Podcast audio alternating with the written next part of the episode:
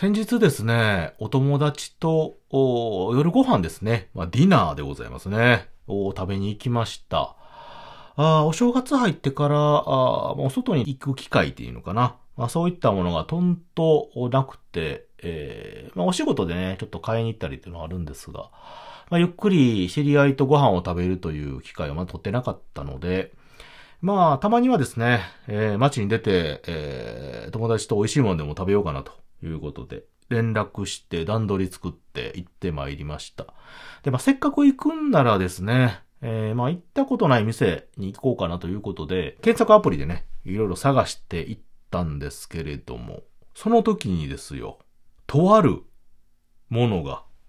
いまして、えーちょっとそのお話をしようかと思いますので、聞いていただければと思います。谷蔵ラジオ、始まります。This is the number one radio talk show from the funniest place in the world by the least funny guy. Tanizo Radio. 皆様、改めまして、おはにちばんは、谷蔵でございます。いやー、皆様、美味しいご飯食べてますかはい。まあ、ご飯っていうのはね、何食べても美味しいんですけど、き基本的にどこでね、食べても、まあ、よほどその失敗と言いますか、あー味を外さない限りは、何でも美味しくいただけるものでございますが。まあ、でもですね、やはりですね、こういった家庭でね、食べる、もしくは誰かに作ってもらって食べる。まあそういったのも美味しいんですけれども、料理のプロが作る、おお外のお店ですよね。えー、まあそういったところで食べる料理というのはまた格別なものがあるかなと思いまして。で、私も食べることが非常に好きでございますので、外でね、何か食べるという行為ですよ。まあ、これはね、非常に大大大歓迎でございます。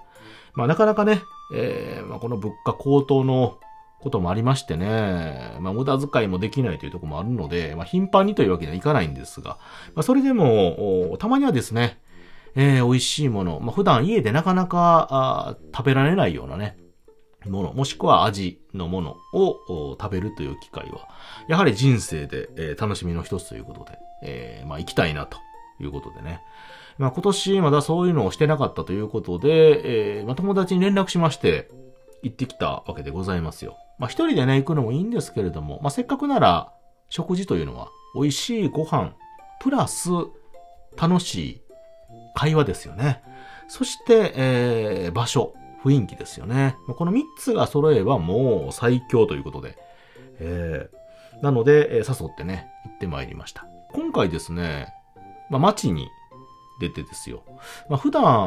まあ、行きつけのね、美味しい、もしくは好きなというとこもいいんですけれども、まあ、違うとこに行ってね、まあ、新しい料理とか場所に出会おうということで、また行ったことない店に行こうということで、ちょっと検索してですね、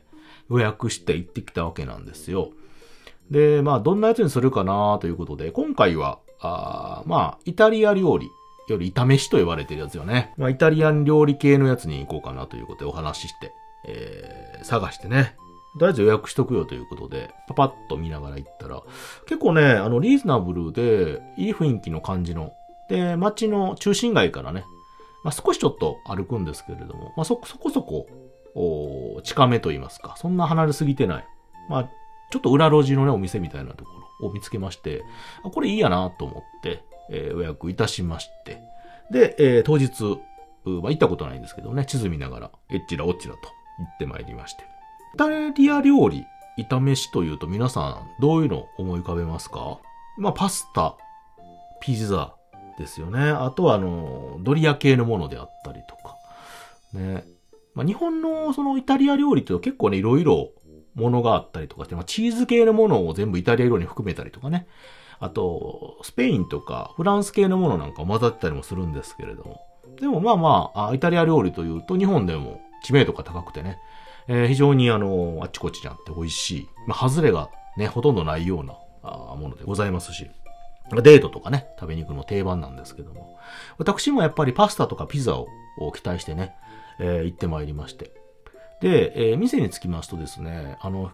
外から中が見えない、結構ね、いい作りの木のドア仕切られてましてね、中が一切見えないようなとこなんですよ。で、えっと、周りにもね、まあ、ちょっとあの、こじんまりした店舗が連なってる、まあ、車も入らないような細長い路地のところにありまして、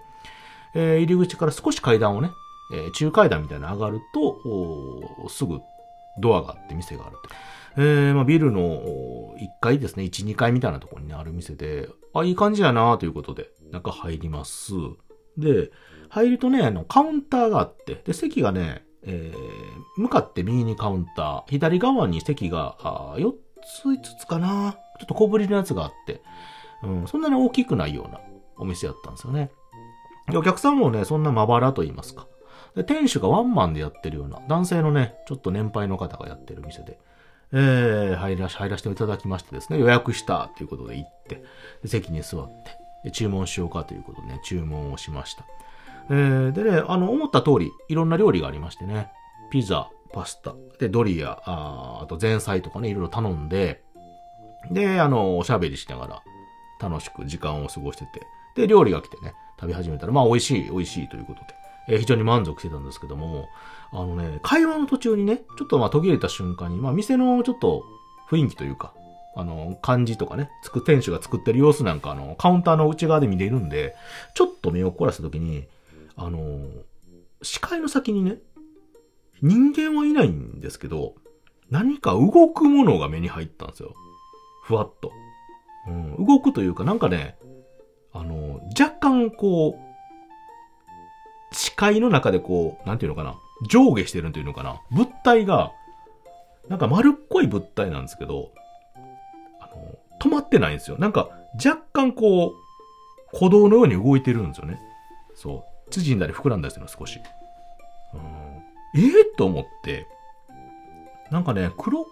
ぽい丸い物体でね、椅子のとこにあってね、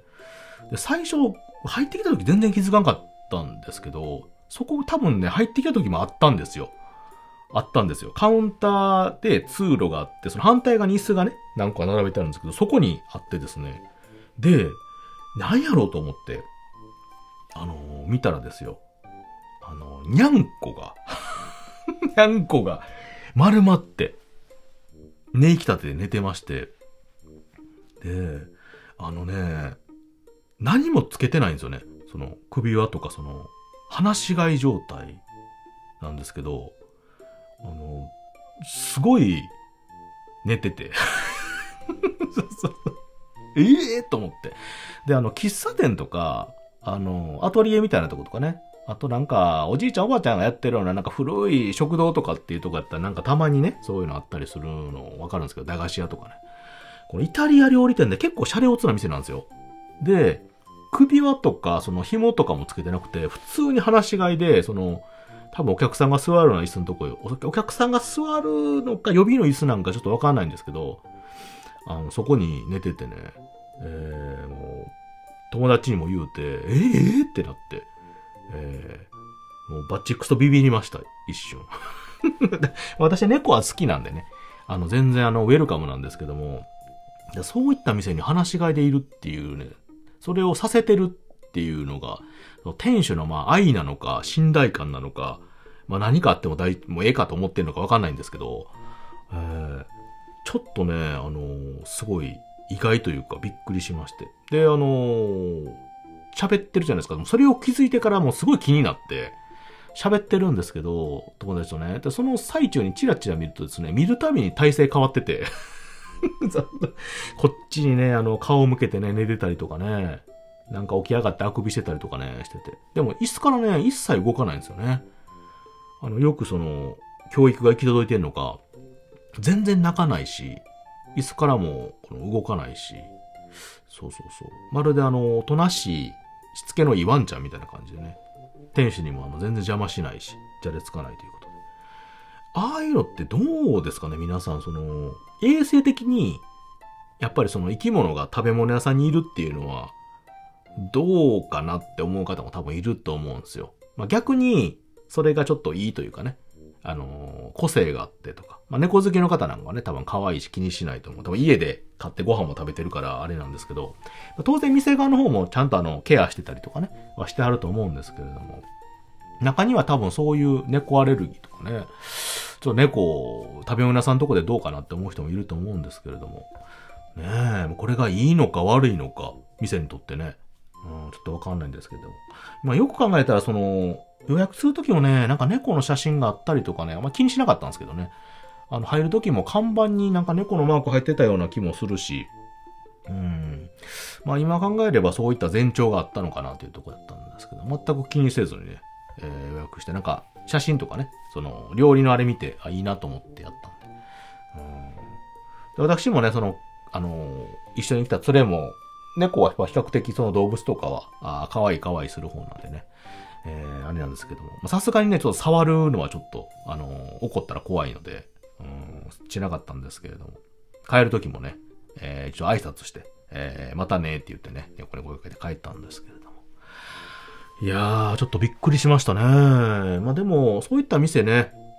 あのー可愛らしいし、まあ個性もあるし、まあ猫好きの方やったら多分喜ぶのかなと思うので。またちょっと一回行ってみてですね、えー今度はちょっと猫とね、仲良くなれるか挑戦してみたいと思います。はい。ということで、本日はですね、えーっと、とあるイタリアン料理店に行きますと、なんと店の中ににゃんこがというお話でございました。まあ、結構珍しいですよね、多分ね。うん、あんまりないのかなと思いますけど。はい、ということで、えー皆さんも興味があったら、ぜひともね、にゃんこ動物のいる料理店に足を運んでみてください。ということで、聞いていただいてありがとうございました。またね。バイバイ。